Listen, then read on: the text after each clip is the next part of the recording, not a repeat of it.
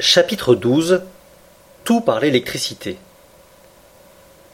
Monsieur, dit le capitaine Nemo me montrant les instruments suspendus aux parois de sa chambre, voici les appareils exigés par la navigation du Nautilus. Ici, comme dans le salon, je les ai toujours sous les yeux, et ils m'indiquent ma situation et ma direction exacte au milieu de l'océan.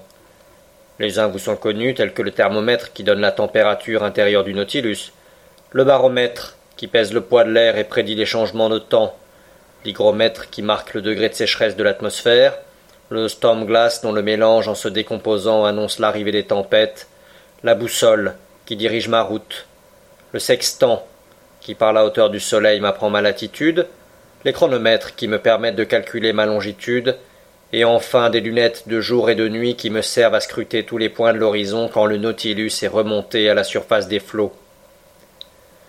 Ce sont les instruments habituels aux navigateurs, répondis-je, et j'en connais l'usage. Mais en voici d'autres qui répondent sans doute aux exigences particulières du Nautilus. Ce cadran que j'aperçois et que parcourt une aiguille mobile, n'est-ce pas un manomètre? C'est un manomètre, en effet, mis en communication avec l'eau dont il indique la pression extérieure. Il me donne par là même la profondeur à laquelle se maintient mon appareil. Et ces sondes d'une nouvelle espèce ce sont des sondes thermométriques qui rapportent la température des diverses couches d'eau. Et ces autres instruments dont je ne devine pas l'emploi. Ici, monsieur le professeur, je dois vous donner quelques explications, dit le capitaine Nemo. Veuillez donc m'écouter. Il garda le silence pendant quelques instants, puis il dit Il est un agent puissant obéissant, rapide, facile, qui se plie à tous les usages et qui règne en maître à mon bord. Tout se fait par lui. Il m'éclaire, il me chauffe, il est l'âme de mes appareils mécaniques. Cet agent, c'est l'électricité. L'électricité? m'écriai-je assez surpris. Oui, monsieur.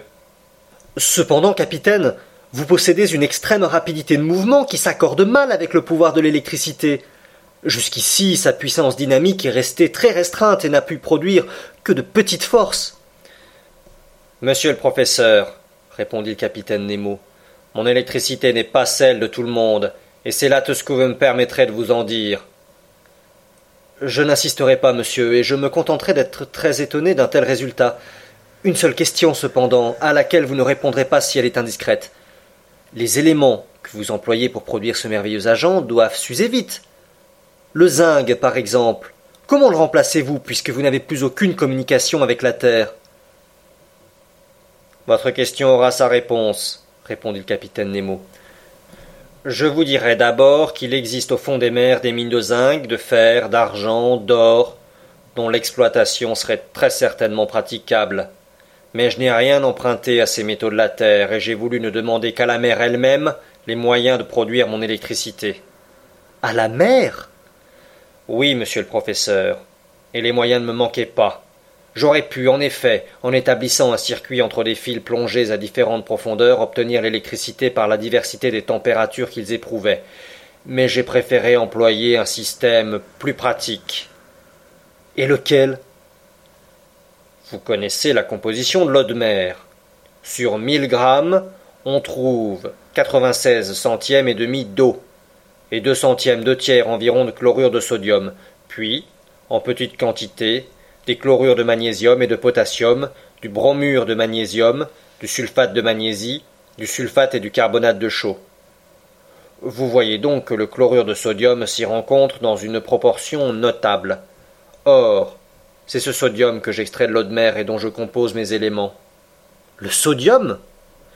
Oui, monsieur. Mélangé avec le mercure, il forme un amalgame qui tient lieu du zinc dans les éléments benzène. Le mercure ne s'use jamais. Le sodium seul se consomme, et la mer me le fournit elle-même. Je vous dirai, en outre, que les piles au sodium doivent être considérées comme les plus énergiques, et que leur force électromotrice est double de celle des piles au zinc. Je comprends bien, capitaine, l'excellence du sodium dans les conditions où vous vous trouvez. La mer le contient, bien. Mais il faut encore le fabriquer, L'extraire en un mot. Et comment faites-vous? Vos piles pourraient évidemment servir à cette extraction. Mais si je ne me trompe, la dépense du sodium nécessitée par les appareils électriques dépasserait la quantité extraite. Il arriverait donc que vous en consommeriez pour le produire plus que vous n'en produiriez. Aussi, monsieur le professeur, je ne l'extrais pas par la pile, et j'emploie tout simplement la chaleur du charbon de terre. De terre? dis-je en insistant. Disons le charbon de mer, si vous voulez, répondit le capitaine Nemo. Et vous pouvez exploiter des mines sous-marines de houille Monsieur Aronnax, vous me verrez à l'œuvre. Je ne vous demande qu'un peu de patience, puisque vous avez le temps d'être patient. Rappelez-vous seulement ceci, je dois tout à l'océan. Il produit l'électricité, et l'électricité donne au Nautilus la chaleur, la lumière, le mouvement, la vie en un mot. Mais non pas l'air que vous respirez. Oh. Je pourrais fabriquer l'air nécessaire à ma consommation. Mais c'est inutile puisque je remonte à la surface de la mer quand il me plaît. Cependant, si l'électricité ne me fournit pas l'air respirable, elle manœuvre du moins des pompes puissantes qui l'emmagasinent dans des réservoirs spéciaux, ce qui me permet de prolonger au besoin, et aussi longtemps que je le veux, mon séjour dans les couches profondes. Capitaine, répondis-je, je me contente d'admirer. Vous avez évidemment trouvé ce que les hommes trouveront sans doute un jour, la véritable puissance dynamique de l'électricité. Je ne sais s'ils la trouveront, répondit froidement le capitaine Nemo. Quoi qu'il en soit, vous connaissez déjà la première application que j'ai faite de ce précieux agent. C'est lui qui nous éclaire avec une égalité, une continuité que n'a pas la lumière du soleil. Maintenant, regardez cette horloge. Elle est électrique et marche avec une régularité qui défie celle des meilleurs chronomètres.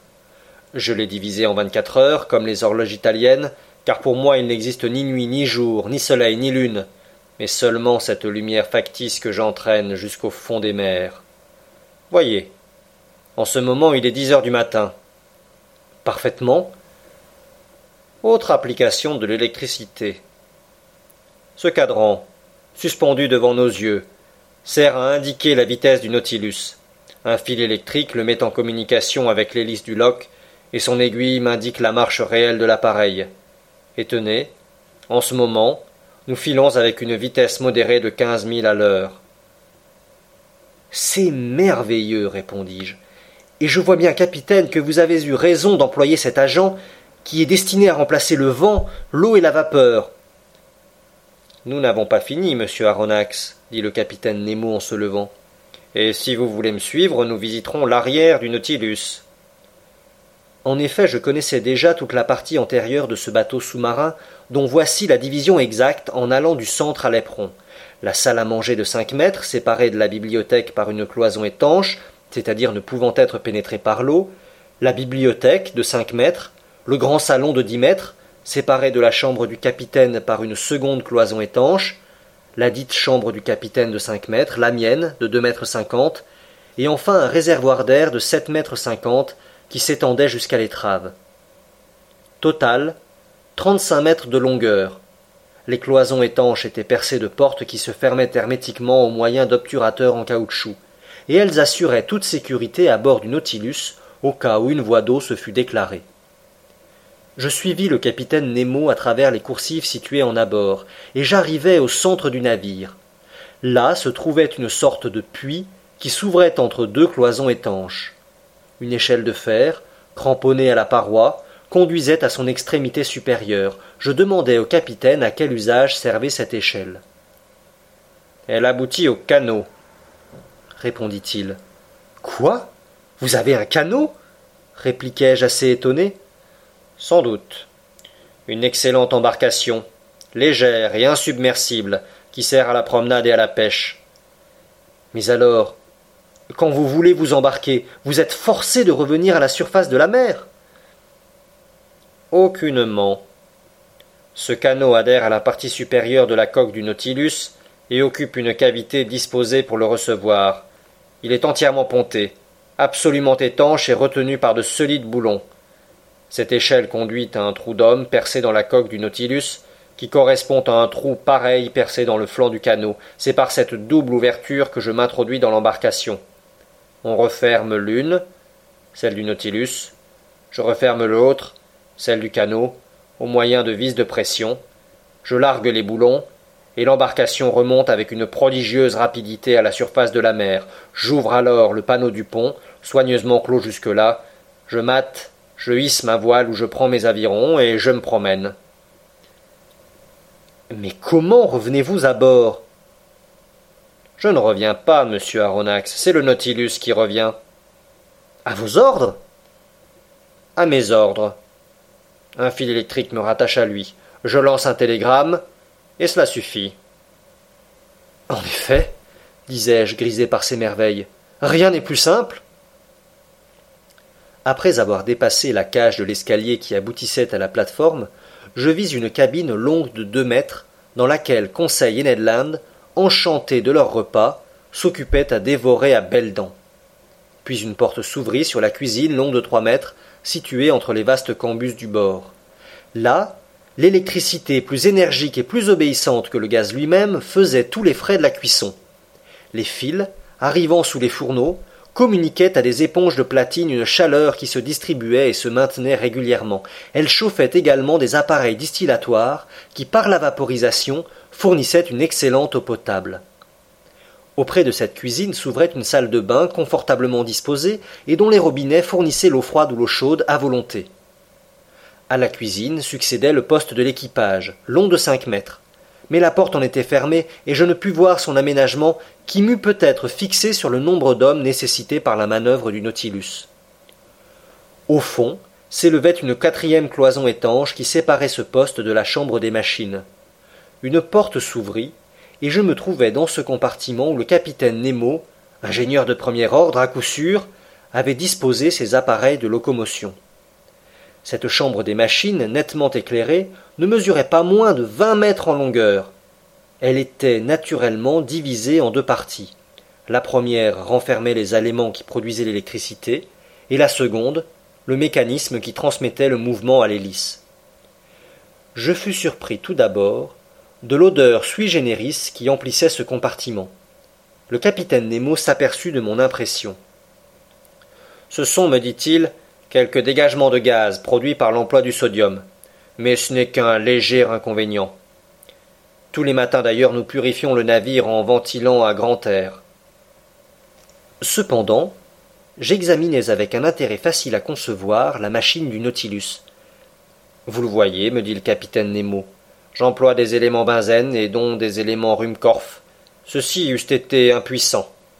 Les éléments benzène sont peu nombreux, mais forts et grands, ce qui vaut mieux, expérience faite. L'électricité produite se rend à l'arrière où elle agit par des électroaimants de grande dimension sur un système particulier de levier et d'engrenage qui transmettent le mouvement à l'arbre de l'hélice. Celle-ci, dont le diamètre est de six mètres et le pas de sept mètres cinquante, peut donner jusqu'à cent vingt tours par seconde. Et vous obtenez alors une vitesse de cinquante milles à l'heure. Il y avait là un mystère, mais je n'insistais pas pour le connaître. Comment l'électricité pouvait-elle agir avec une telle puissance? Où cette force presque illimitée prenait-elle son origine? Était-ce dans une tension excessive obtenue par les bobines d'une nouvelle sorte? Était-ce dans sa transmission qu'un système de leviers inconnus pouvait accroître à l'infini? C'est ce que je ne pouvais comprendre. Capitaine Nemo, dis-je, je constate les résultats et je ne cherche pas à les expliquer. J'ai vu le Nautilus manœuvrer devant l'Abraham Lincoln et je sais à quoi m'en tenir sur sa vitesse. Mais marcher ne suffit pas, il faut voir où l'on va. Il faut pouvoir se diriger à droite, à gauche, en haut, en bas. Comment atteignez-vous les grandes profondeurs où vous trouvez une résistance croissante qui s'évalue par des centaines d'atmosphères? Comment remontez-vous à la surface de l'océan?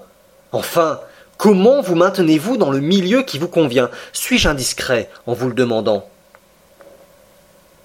Aucunement, monsieur le professeur, me répondit le capitaine après une légère hésitation, puisque vous ne devez jamais quitter ce bateau sous-marin. Venez dans le salon. C'est notre véritable cabinet de travail. Et là vous apprendrez tout ce que vous devez savoir sur le Nautilus.